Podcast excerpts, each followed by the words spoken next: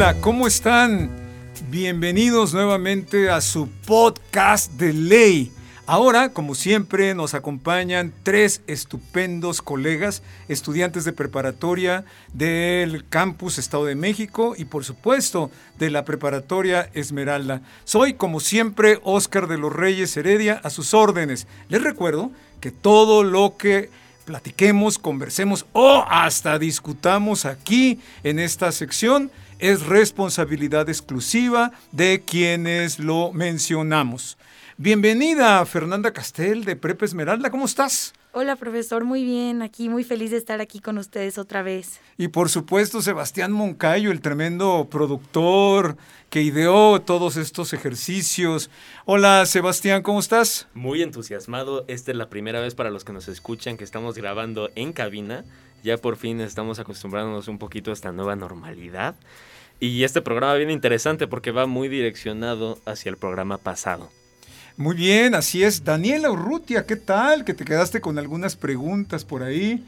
¿Qué tal, profe? ¿Cómo estamos? Espero que estén súper bien. Así como dijo Sebastián, pues el día de hoy nos encontramos todos en un spot bastante diferente, listos para hablar un poco más sobre todo esto que nos intriga bastante sobre la libertad de expresión y redes sociales, me parece, ¿no, profesor? Claro que sí. Fíjense ustedes que estoy emocionado porque los veo, nos vemos. Bueno, no nos podemos tocar porque pues evidentemente tenemos que tener sana distancia. Quiero agradecerle a Gabriel, que está con nosotros también, de la producción, aquí con todo su empeño, que también lo queríamos ver, queríamos abrazarnos, pero bueno, desde aquí los abrazamos a todos ustedes. Y les recuerdo que la, la sección anterior, el podcast anterior, habíamos platicado sobre estos problemas que se generaron a partir de la divulgación en pleno periodo de veda electoral eh, de algunos influencers en favor de ciertos partidos políticos. Y les quiero comentar porque quedó pendiente que evidentemente le llamamos veda electoral aquel, aquel espacio de tiempo establecido por las leyes y por los acuerdos de, ojo, el Instituto Nacional Electoral, el árbitro de las elecciones, para que se evite cualquier información que pudiera influir en algo que es muy importante, la libertad de elección, la libre elección del votante. ¿Qué opinas, mi querida Fernanda Castell, al respecto? Pues sí, pero como lo hablamos ya el podcast pasado, es algo muy importante y algo que no existen todavía las suficientes regulaciones para un tema tan grave como el que tratamos la semana pasada. Fíjate que al respecto sí existen disposiciones establecidas en las leyes electorales y particularmente eh, mandatan, particularmente ordenan que en el periodo previo de tres días antes del proceso electoral, antes de la jornada electoral, se elimine cualquier tipo de propaganda pública y por supuesto en medios de comunicación. Y eso evidentemente no lo observaron los, tanto los participantes como el partido político. Y no se puede alegar desconocimiento, porque hay un principio en derecho, recuerda Sebastián, la ignorancia de la ley no excusa su, incumplimiento. Por eso estamos en el podcast de qué? De ley. Muy bien. ¿Qué otro comentario quieres hacer? Yo quería hacer el comentario que, ok, estamos desde un punto de vista de que sí se fue en contra de la veda electoral. Y ese fue el problema. Quien fue sancionado, hasta donde yo tengo entendido, fue el Partido Verde. En el caso de los influencers que estuvieron promocionando todas las historias, en sus historias que votaran por el Partido Verde. Pero no vi ninguna acción que se diera en contra de los influencers. Entonces, ok, se está tomando un paso hacia el Partido Verde porque hubo un problema ahí, pero no hacia las personas que lo cometieron. No sé si me explico. Te explicas perfecto y ahorita eh, Daniela la veo inquieta para discutir eso porque ya se quedó pendiente la vez pasada, pero fíjate que la responsabilidad es del partido, pero también las normas electorales, y los invito a que consulten la ley de instituciones y procedimientos electorales, por ejemplo, eh, establece que también pueden ser responsables los ciudadanos. Justamente, así como lo retomó usted, profesor, y Sebastián, yo creo que el problema real fue de los influencers, porque deberían de conocer, y es más, ni siquiera las hay normas establecidas en este tipo de cosas, pero incluso a ellos, a los influencers, por estar ejerciendo su libertad de expresión en redes sociales, no se les debería de penalizar al respecto cuando no fue así. Fíjate que hay algo muy importante. Si bien existen normas electorales que sancionan a cualquier persona que pudiese en un momento dado vulnerar o violar la ley, y en este caso la veda electoral, sí tocas un tema que yo creo que nos toca a todos nosotros y que nos preocupa, que es la libertad de expresión en redes sociales. Porque en muchos de los casos, quizá ustedes lo saben, eh, encontramos a jóvenes, adultos, niños víctimas de acoso, víctimas de una gran cantidad de conductas inadmisibles a través de las redes sociales. Sí, profesor. Sí creo que las redes sociales eh, todavía nos falta dar un paso más como sociedad y más con las normas jurídicas, pero también creo que cuánto puedes expresar tu opinión en redes sociales sin dañar a los demás. Yo no puedo llegar y escribirle a alguien lo que pienso sobre él si es despectivo, aunque él publique su vida, o si puedo, porque estoy expresando mi, estoy ejerciendo mi libertad de, expresión. Ok, ahora, ¿quién marca eso? Porque sí, hasta que no se vulnere, es esto al principio de que mi libertad llega hasta que la que tuya empieza. Pero ¿quién marca dónde empieza tu libertad? Y más que nada en redes sociales, que es algo tan nuevo, es algo que está explotando. Entonces, eso lo marcan los que dirigen las redes sociales de plano. Porque si yo comparto algo que no sé, que sea ofensivo incluso, lo banean instantáneamente las plataformas. Pero no tiene que ver nada el gobierno, no tiene que ver nada ninguna fiscalía. Nada más la plataforma es la misma que limita la libertad de expresión porque es quien juzga eso no un tercero ni una persona. Creo que ahí también estás tocando un punto importante y es que algo que se les está olvidando es el anonimato. El anonimato en redes sociales está propiciando que haya ciberacoso, que se le ofenda a las personas, ¿por qué? Porque tu libertad no está siendo, o sea, tú no estás llegando a la libertad de un tercero porque es anónimo, entonces ahí prácticamente se está violentando todo, pero volvemos a lo mismo, es una plataforma nueva, una plataforma en donde no hay regulaciones y que las mismas regulaciones, así como ya lo dijiste Sebastián, son por parte de quienes hacen las redes sociales. Entonces, ese es un problema muy grande porque ahí el Estado no está viéndose involucrado. Híjole, evidentemente que a nosotros los adultos, a nosotros los profesores, tanta inquietud nos colocan en situación de dar una respuesta eh, objetiva, una respuesta fundada. Y por supuesto que vamos a empezar eh, a dar varias respuestas, porque se da desde el plano, se puede decir, ético, moral y también desde el plano fundamentalmente jurídico. Eh, quiero decirles que efectivamente la libertad mi libertad termina donde comienza la libertad de otro.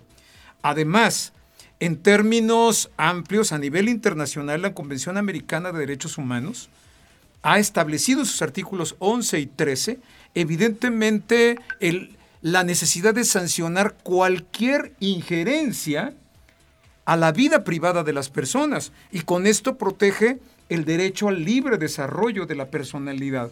Nuestra constitución también establece algunos, eh, algunas normas relacionadas precisamente con los actos de molestia, la vulneración a través de actos de molestia de la autoridad de, a, las personas. Sin embargo, creo que todavía es una, un proceso de creación normativa que apenas está en ciernes. Algo que ustedes comentó hace un momento, Sebastián, ¿Quién es el responsable? Fíjate, Sebastián, que a nivel federal la Fiscalía General de la República tiene un ámbito especial para la investigación y persecución de delitos cometidos en el ciberespacio.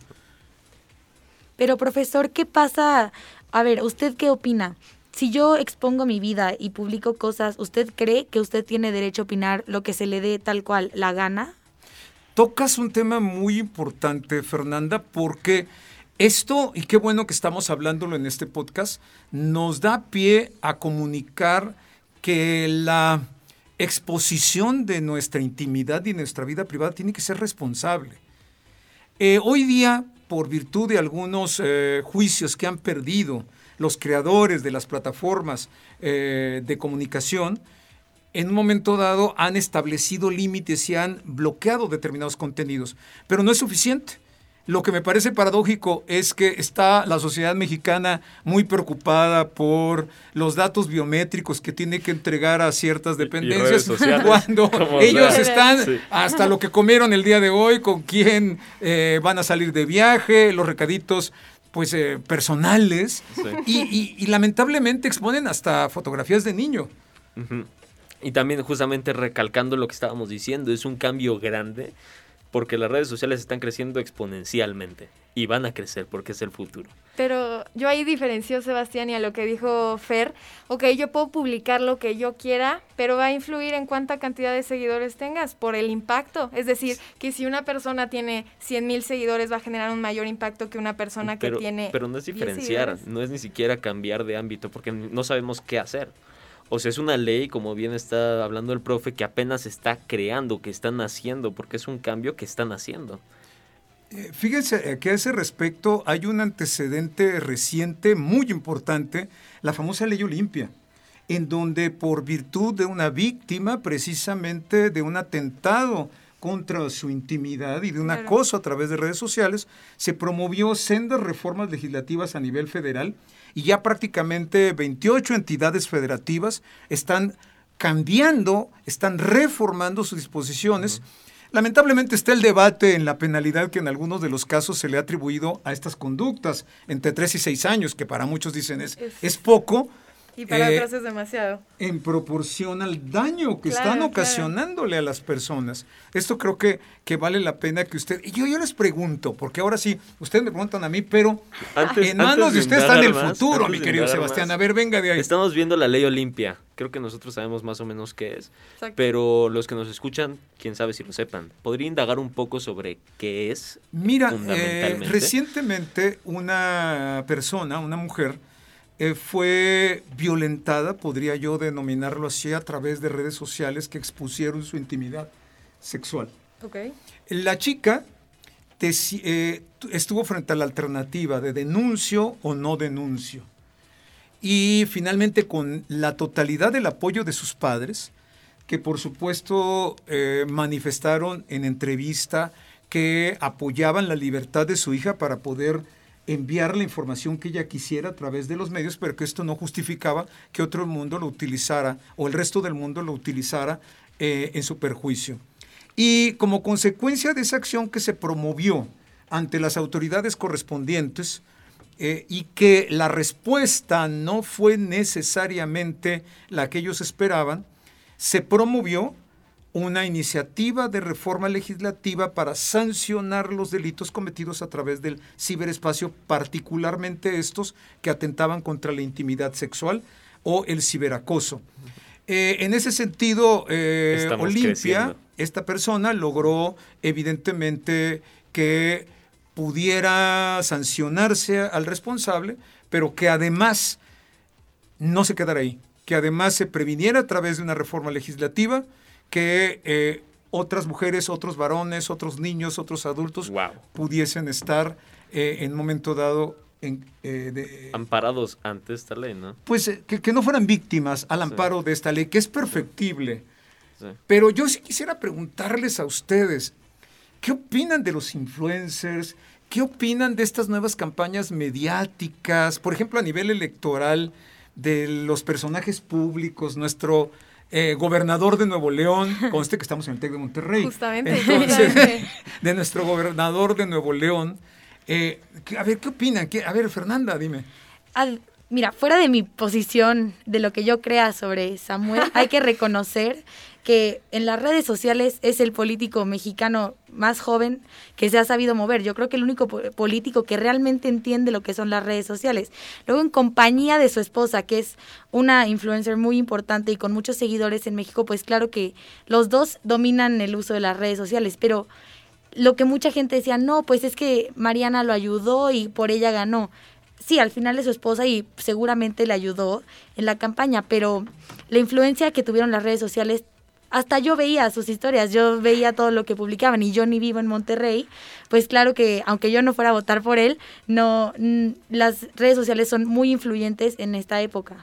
Pues justamente Fer, así como me lo mencionaste, pues hasta no siquiera vivimos en Monterrey y nos llegó las historias Pero estamos en el Monterrey, ¿eh? No sé E incluso nos llegaron las historias y hasta ganas daban, ¿no? De que nos pusieran la estampita en los coches y de conocer, porque al final la gente admira a los influencers porque creen que son mejores que ellos cuando la única diferencia es que ellos transmiten su vida privada y su vida íntima en redes sociales. Entonces ahí está como esa parte de admiración y siento que, bueno, para no ponerme en posición, yo sí siento que, que ellos, en especial esa pareja, se supieran mover en redes sociales es lo que propició que ganaran sí, el lugar y que se dieran a conocer, aparte como lo el gobernador más joven en México y que supo ocupar la modernidad que estamos viendo ahorita en el la país. Más avanzada y más que empezó desde abajo, o sea, Samuel era el menos favorecido en todas las encuestas. Justamente.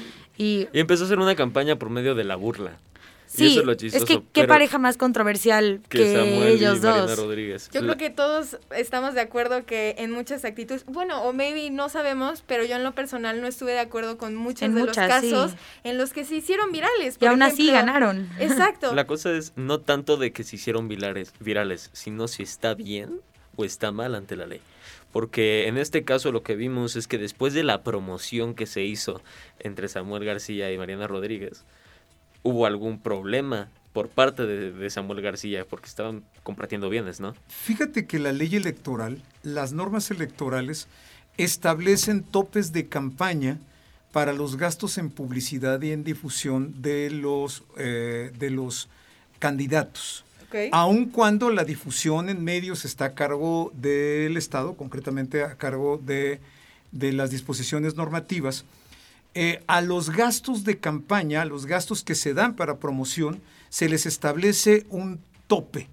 Sin embargo, en este caso, el, caso concretamente de Mariana Rodríguez, el Consejo General del INE, ojo, autoridad electoral, órgano constitucional autónomo, decide que eh, su participación como influencer, y este fue el argumento, no sé qué les vaya a parecer, eh, dijo el Consejo General, eh, fue una participación sistemática y consistente y no espontánea. A ver, explique, explique un poco. Sí, es que yo no lo entiendo. Sistemática y consistente implicaría eh, que evidentemente estaba cotidianamente haciendo campaña en su espacio a favor de su marido.